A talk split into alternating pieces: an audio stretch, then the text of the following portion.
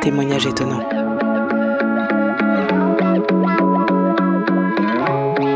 La noyée du canal Saint-Martin.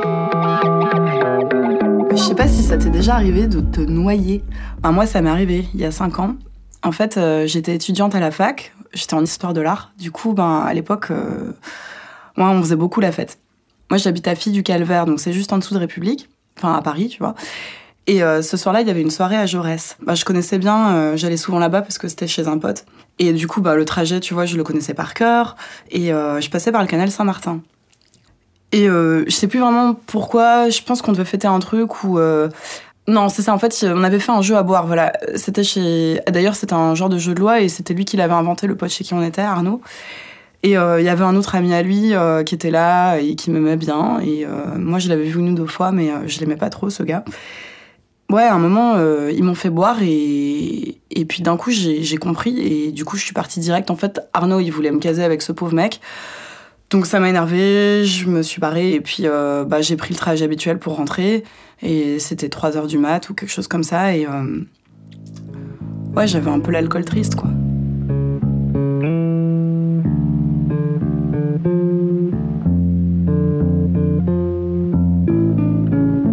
Donc euh, je marchais le long du canal. Je me rendais pas trop compte, mais euh, je pense que je marchais pas vraiment droit. Je devais un petit peu zigzaguer ou quoi. Et euh, pourtant, il y a personne qui avait l'air de trop s'en inquiéter. Hein. Enfin, ouais, d'un autre côté, il devait pas y avoir grand monde. C'était quand même 3 heures du mat. Et puis là, ben. Mais en fait, il y a un vélo qui passe super vite derrière moi, du coup, ça m'a fait peur, et puis j'ai fait un écart, et là, bam, bah, je tombe dans le canal. Et franchement, c'est con. Et avec mon sac, mon portable, mes clés, enfin tout. Et le pire, c'est que j'y avais pensé. Une fois, je m'étais dit, euh, ce serait vraiment débile que quelqu'un tombe dans le canal, quoi. Et voilà, euh, bah c'était moi. Donc euh, je plonge. Et je sais pas pourquoi, mais je peux pas remonter. Et c'est un moment de flottement. Enfin, si je puis dire, c'est sous la flotte, quoi. Et il se passe un truc tu sais, c'est ce moment où ton corps, il sent avant ta tête qu'il se passe un truc. En fait, euh, je sais pas si c'est la fatigue ou l'émotion ou la déception de la soirée, mais, euh, mais je peux rien faire. Je peux pas, quoi. Et, euh, mais c'est pas un suicide, attention, je dis pas ça. C'est juste que, tu vois, tu te sens impuissant. Et du coup, ça fout les jetons, du coup, tu paniques. Et, et pourtant, je sais nager, il y a pas de problème. En plus, enfin, c'est pas si profond. Mais, mais voilà, plus tu paniques, plus tu t'épuises. Et euh, bah, du coup, c'est ce qui m'arrive. Et, euh,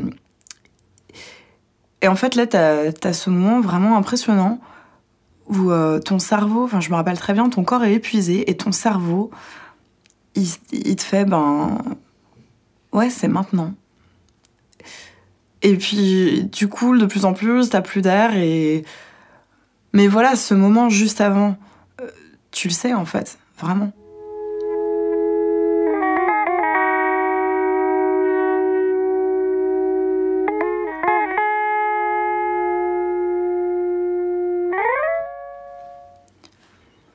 Et je crois que je suis quasiment inconsciente, mais, euh, mais là, je sens qu'il y a un, truc qui m'attrape, une main, mais pas vraiment. Et elle me tire et euh, j'essaie de garder les yeux ouverts, mais j'arrive pas. Et je sens, je sens qu'il y a un homme qui me tire par le bras et qui me sauve. Mais ouais, à ce moment-là, je sais pas quoi penser. J'ai une impression bizarre. C'est un peu euh, un mélange de peur ou de calme. Mais, mais je sais que je sens que je vais m'en sortir. C'est juste que cet homme qui me sauve, je le vois mal et mais son visage et le, contact avec sa peau, ça me tétanise. Et puis d'un coup, je me suis sentie projetée hors de l'eau et je me suis écrasée sur le quai, mais violemment. Et je vomis de l'eau sur les pavés, j'ai un mal fou au bras et, j'ai cri de douleur. Et, euh, et puis là, il y a deux jeunes qui courent vers moi, euh, ils me regardent et ils étaient plus jeunes que moi. Et euh, donc ils viennent, ils me demandent si ça va et euh, moi, euh, ouais, je retrouve un peu mes esprits. Et puis là, je leur réponds, bah euh, ouais, ça va. Et il y a un des deux qui dit qu'il a appelé les secours et qu'ils arrivent très vite. Et moi, je sais pas, je me rends pas vraiment compte. Et... Mais à ce moment-là, j'aurais dû leur demander s'ils avaient vu quelque chose, l'homme qui m'a sorti de l'eau. Mais non, je suis dans une sorte d'état second et ouais, je comprends pas. J'ai passé trois jours à l'hôpital en observation. J'avais le bras gauche cassé euh, à cause de la chute. Je leur ai raconté ce qui s'était passé, mais, euh, Ben, pas comme maintenant, enfin forcément à l'époque c'était beaucoup plus flou. Et puis après, bon, pendant les jours qui ont suivi, euh, j'y ai plus pensé. euh, je pense que j'ai vraiment effacé le, le moment de ma tête. Et euh, puis bon, il y a Arnaud qui est venu me voir, alors euh, bon, on s'est réconciliés. Et puis je suis sortie. Je crois qu'il se sentait un peu coupable, euh, parce que ouais, il s'est mis à se comporter différemment avec moi. Il était vraiment euh, prévenant, tout ça. Et euh, bon, bah finalement, on s'est mis à sortir ensemble. Ouais, ça devait finir par arriver. On, était déjà proches. euh, mais ouais, l'accident, ça l'avait vraiment fait réfléchir sur nous, sur notre relation. Enfin, c'est ce qu'il a dit.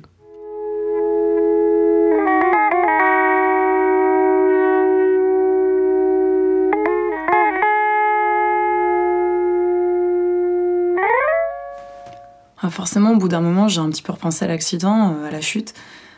Et surtout à ce truc qui m'avait sauvée, parce que ça avait une forme humaine, mais il y avait un truc bizarre. Surtout parce que je m'en souviens maintenant, il y avait vraiment une- force. euh, La façon dont j'étais propulsée, euh, c'était vraiment assez violent. Et puis ben, maintenant, je, retourne assez souvent voir Arnaud, vu qu'on est ensemble. Et donc, souvent, je passe par le canal Saint-Martin. Euh, parfois, je m'arrête sur un banc pour fumer une clope ou euh, je regarde un peu la surface de l'eau. Enfin, parfois, je m'arrête pas. hein, des fois, je suis pressée. Mais... Et puis, euh, au bout de peut-être six mois, il se passe un truc. En fait, je tombe sur un tableau.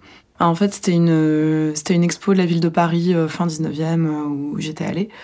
Et ouais, c'était un tableau qui représentait une créature grise avec des écailles et qui nage dans le canal Saint-Martin. Et je regarde le truc et je me dis, mais, euh, mais en fait, c'est ça, c'est ce truc qui m'a sauvé la noyade, mais j'en suis sûre, quoi. Et à ce moment-là, je m'étais pas encore vraiment confiée, même avec Arnaud.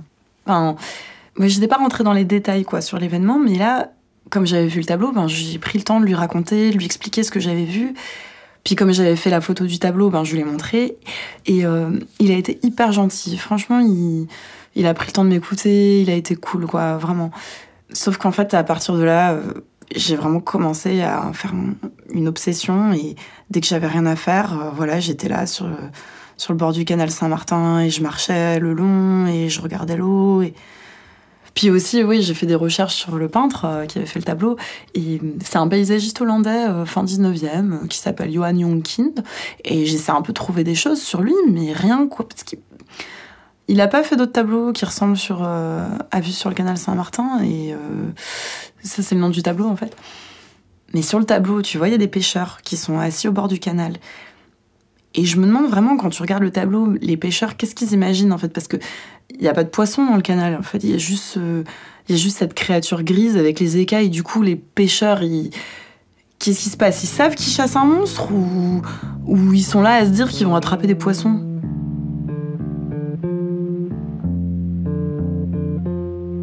Et puis un soir, je vais trop loin. En fait, on avait passé la soirée chez des amis avec Arnaud et euh, on avait décidé qu'on irait dormir chez lui. Du coup, on était en train de marcher sur euh, le long du canal Saint-Martin. Ouais, ils avaient un peu passé la, soirée à se foutre de ma gueule avec mon histoire de monstre. Bah, à l'époque, j'en parlais à tout le monde, c'est vrai, euh, fallait que ça sorte. Et puis sur le moment, j'avais pas dit grand chose, mais là, sur le retour, je me rappelle, je faisais un peu la gueule à Arnaud. Et puis ben lui, au lieu de me dire que c'est pas grave et que c'était surtout pour blaguer, non, il s'est énervé, parce qu'il avait bu ce soir-là, et il s'est énervé, et il m'a tout balancé à la gueule, que bah, qu'il croyait pas à mon histoire, euh, qu'il pensait que j'étais en train de devenir folle. Et du coup, euh, ouais, j'étais, ça m'a rendu vraiment triste, et euh, j'étais vraiment vexée. Et là, du coup, l'idée me traverse, c'est un, un peu ridicule, en fait, quand j'y repense, mais ouais, je me suis dit, non, je vais lui, je vais lui prouver que je suis pas folle et que je mens pas. Et puis, ben, je me jette dans le canal. Je suis sous l'eau et je remonte pas, je fais exprès.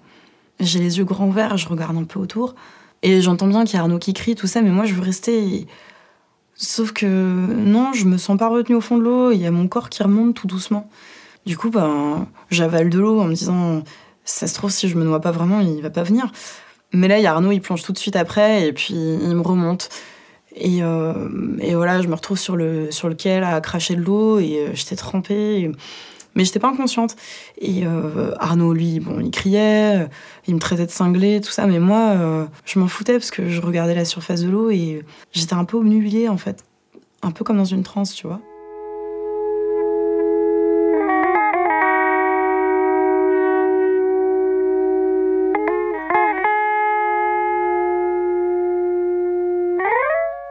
Je crois que si tu me demandes vraiment pourquoi je continue à le chercher, ben, je sais pas, je dirais un truc bête, mais pour le remercier. Enfin, puis je sais pas, je veux savoir ce que c'est. Du coup, ben, même si j'ai déménagé, euh, ouais, des fois je regarde quand même s'il y des trucs euh, ou des incidents au bord du canal, et, euh, mais non, rien. Et c'est bizarre parce que cette créature, on dirait qu'elle n'existe pas. Alors que je l'ai pas inventée. Puis je sais pas, le tableau, il existe. Donc Youngkind, il a dû l'avoir lui aussi. Ou je sais pas, quelqu'un l'a vu, lui a raconté à l'époque. Mais ça m'a pris du temps et figure-toi, j'ai même retrouvé les deux jeunes là qui m'avaient euh, trouvé sur le quai ce soir-là. Et je leur ai posé des questions, tout ça, mais ils ont dit qu'ils avaient rien vu. Ils disent qu'ils ont juste entendu mon cri, ils ont accouru tout de suite, mais euh, pas de monstre, euh, rien. Moi, je pense qu'eux aussi, ils m'ont un peu prise pour une folle en fait. Et puis un jour, c'était à peu près il y a un an, je continuais de lire des articles sur les mythes ou les légendes de la ville de Paris, et je tombe sur un article, enfin un blog en fait, qui était tenu par un certain Jacques Guérand, et il parle d'une créature reptilienne qui vivait dans les égouts à la fin du 19e. Une créature qui visiblement avait été ramenée des Indes par bateau et puis qu'on avait abandonnée là. Et ça me rappelle un peu mon histoire, du coup, ben, j'ai lu d'autres articles du même blog, et c'est assez intéressant, il y avait plein de légendes qui étaient un peu expliquées, et ça m'intrigue et je le contacte. Et il me répond. Et il me demande de lui raconter mon histoire. Alors moi, ben, je lui écris et je lui dis l'histoire dans les moindres détails, euh, ben, un peu comme je suis en train de le faire là en fait. Et il me fait un retour direct dans la journée. Le mail, c'est un pavé. Enfin, franchement, je l'ai gardé, je peux te montrer. Et il me demande encore d'autres choses, il me pose des questions aussi sur les recherches que j'ai faites, sur le peintre, enfin plein de trucs. Et je lui réponds, et encore une fois, et ouais, ça dure peut-être une semaine, euh, on a dû s'échanger, euh, je sais pas, une dizaine de mails. Et j'étais contente en fait, parce que ouais, j'avais trouvé quelqu'un qui m'écoute. Puis à un moment, ouais, ça doit être pile au bout d'une semaine, il propose qu'on se voit. Et je dis oui. Ben, j'hésite pas vraiment, j'ai une oreille à qui parler, tu comprends. Il vient un peu loin en banlieue, alors euh, il dit qu'il est OK pour qu'on se voit euh, à Paris, dans un café, chez Prune, donc euh, au bord du canal Saint-Martin, bien sûr. Et là, je vois débarquer un type, ouais, un, un physique un peu quelconque, qui doit avoir la cinquantaine, de la barbe, des lunettes. Et on prend un verre, on parle un peu de tout, on parle un peu de nous. Ouais, je suis pas très à l'aise. Et lui non plus, je crois. Et puis au bout d'un moment, il me dit qu'il doit m'avouer une chose. Il dit que la créature ou cette chose qui m'a sauvée ce soir-là, bah c'est lui. Et moi je suis totalement surprise, donc je réponds pas. Et il m'explique qu'en fait, il peut prendre une apparence humaine pour sortir à l'extérieur, mais que sinon il vit dans les catacombes, donc ça fait une cinquantaine d'années qu'il vit comme ça. Et il dit qu'il m'a sauvée parce qu'il m'aime. Il dit qu'en fait, il m'a vu un jour euh, quand je longeais le canal pour aller chez Arnaud et qu'il était tombé amoureux direct, genre le coup de foudre. Un peu style euh, La Belle et la Bête, mais en plus glauque, tu vois. Et que voilà, régulièrement, il remonte à la surface de l'eau pour me guetter, pour me regarder, euh, qu'il savait pas comment m'aborder. Ouais, en fait, il en fait trop. Donc je comprends assez vite qu'il se fout de ma gueule. En fait, je lui avais tout balancé par mail et euh, voilà, ce mec horrible, il, il essaye d'en profiter. Donc je lui ai crié dessus et puis lui, pff, voilà, il en rajoutait. euh, Il disait qu'il allait se jeter dans le canal pour me le prouver. Mais non, hein, je n'ai pas poussé le vice aussi loin. Je suis partie direct.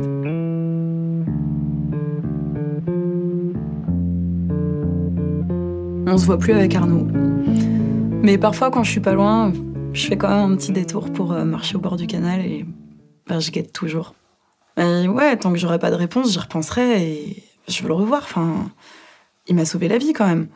Puis voilà, si c'est un monstre ou quoi, ben c'est bon, j'aurai pas peur. Et puis si c'est un homme, ben tant pis. Au moins je saurai, j'aurai une réponse.